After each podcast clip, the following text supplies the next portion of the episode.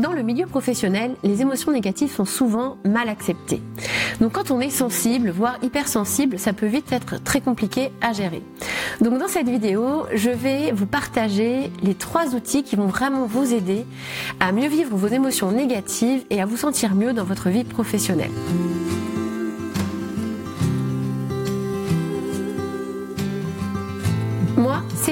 Du cabinet Essentiel. Je suis coach professionnel accrédité ICF et praticienne Soul Coaching certifiée. J'accompagne les personnes hypersensibles et les femmes RH à prendre confiance en elles et à se sentir bien dans leur vie pro et perso. Je publie chaque semaine une vidéo sur ma chaîne YouTube, donc n'hésitez pas à vous abonner. J'en profite aussi pour vous dire que j'organise très prochainement une conférence en ligne et gratuite, ce sera le 11 juillet, dans laquelle je vais vous partager des solutions concrètes pour reprendre confiance en vous donc si ça vous intéresse, je vous mets le lien en description de cette vidéo. Avant de vous partager mes trois outils, il y a une chose importante à comprendre, c'est qu'il ne faut pas chercher à contrôler ses émotions. Vous êtes un être humain et vous avez des émotions positives et négatives et tout ça c'est normal, c'est ok. Vous avez le droit de pleurer, vous avez le droit d'être triste, d'être en colère, vous avez le droit d'avoir peur. Donc, il est important d'essayer d'accepter déjà ces émotions négatives. Essayer de les contrôler ou de les fuir, c'est inutile et ça va surtout vous épuiser. Donc, il faut accepter, accueillir ces émotions. Laissez ces émotions traverser votre corps. Parce que oui, les émotions, on les sent d'abord dans notre corps. Donc posez-vous la question, où est-ce que je ressens cette émotion dans mon corps? Quelle est cette émotion?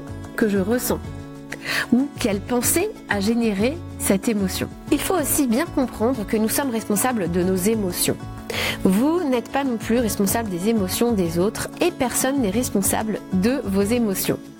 Vos émotions sont générées par vos pensées. Donc, la façon dont vous allez percevoir une situation, quelque chose que vous vivez avec votre propre filtre. De façon générale, pour tout être humain, notre mental va avoir tendance à générer plus de pensées négatives, donc du coup derrière des émotions négatives. Ça va être encore plus le cas si vous manquez de confiance en vous, voire d'estime de vous.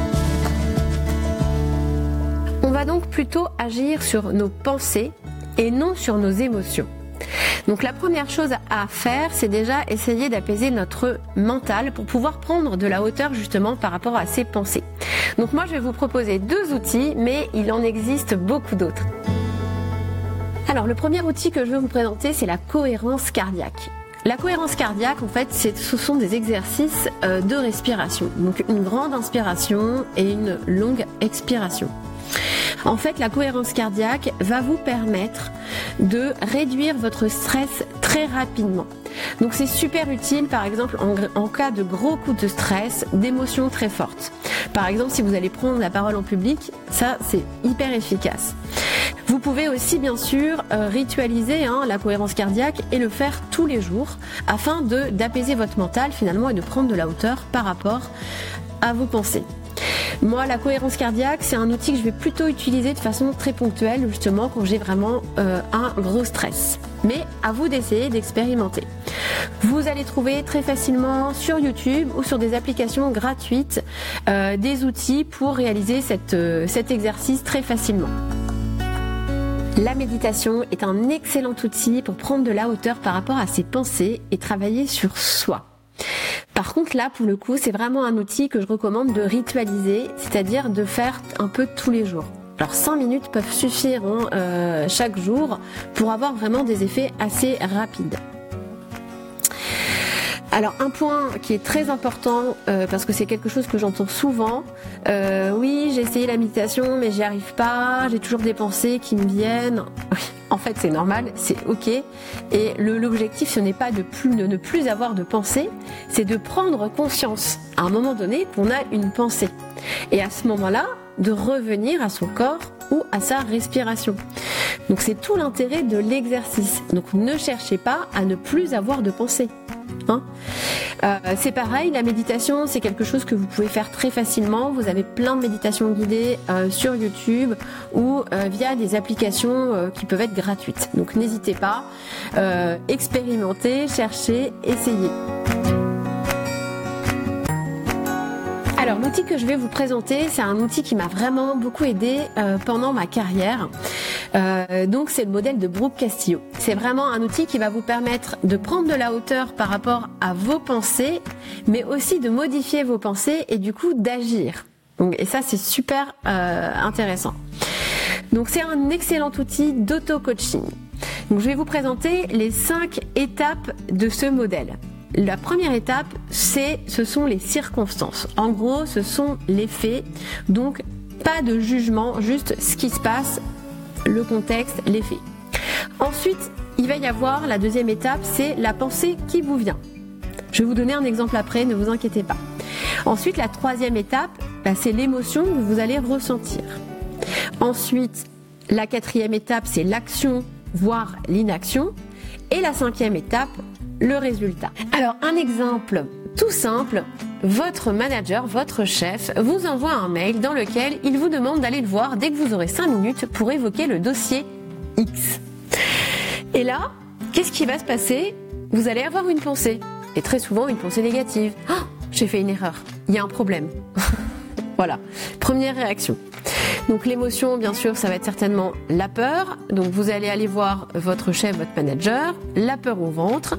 Vous allez certainement du coup aborder le sujet avec une posture un peu sur la défensive. Et en plus, le risque, c'est que ça se passe pas super bien. Alors que si ça se trouve, il n'y avait rien euh, de négatif dans ce rendez-vous. Donc là, on reprend le modèle et on reprend chaque étape. Donc les circonstances, c'est votre chef qui vous envoie un mail pour vous demander de venir le voir pour évoquer le dossier X. Rien de plus. La pensée qu'on va essayer de modifier, au lieu de vous dire tout de suite que vous avez fait une erreur, qu'il y a un problème, peut-être que vous pouvez modifier cette pensée en une pensée qui sera plus neutre, mais acceptable. Donc je sais pas, par exemple, bah tiens, euh, il a peut-être des questions par rapport à ce dossier. C'est tout. Donc l'émotion va être plus neutre. Vous allez aller du coup voir euh, votre chef, votre manager, bah, de façon plus détendue, avec une meilleure posture, et certainement que ce rendez-vous va très bien se passer. De façon générale, et encore plus dans la vie pro, on évite de réagir, donc d'agir sur le coup de l'émotion. On évite d'envoyer des mails sur le coup de la colère. Alors, les mails, de façon générale, quand il y a quelque chose de négatif à dire, à communiquer, c'est pas une bonne idée. Moi, je vous recommanderais toujours d'avoir un échange en direct, à l'oral, avec les personnes. En général, ça désamorce beaucoup de choses et euh, il y a beaucoup plus d'informations qui vont euh, circuler. Si vraiment c'est nécessaire, vous envoyez un mail, mais vous allez l'envoyer après votre échange et surtout, surtout, une fois que l'émotion est retombée. Ça évitera beaucoup de regrets parce que souvent quand on envoie euh, ce genre de choses ou qu'on réagit sur le coup de la colère, c'est pas très constructif euh, et de toute façon la personne en face de vous, elle va pas bien recevoir ce que vous lui dites parce que tout ce qu'elle va voir, c'est votre émotion négative, votre agressivité. Si vous êtes hypersensible ou et si vous manquez euh, de confiance en vous, ça peut être beaucoup plus compliqué à gérer. Mais je peux bien sûr vous accompagner via mon programme Osez vous révéler. C'est un programme qui est holistique car il prend en compte toutes les dimensions de l'humain. Le mental, les émotions, l'esprit et le corps. Donc c'est un programme qui dure 4 mois, mais si vous voulez en savoir plus, ben, je vous propose de prendre rendez-vous avec moi. Je vous mets le lien en description de cet épisode. Et voilà, j'ai terminé. J'espère que cette vidéo va vous aider. Et si elle vous a plu, n'hésitez pas à liker et à commenter. Cela m'aide beaucoup. Vous pouvez aussi me retrouver sur les autres réseaux comme LinkedIn, Instagram ou Facebook. Je vous souhaite une très belle semaine et je vous dis à la semaine prochaine.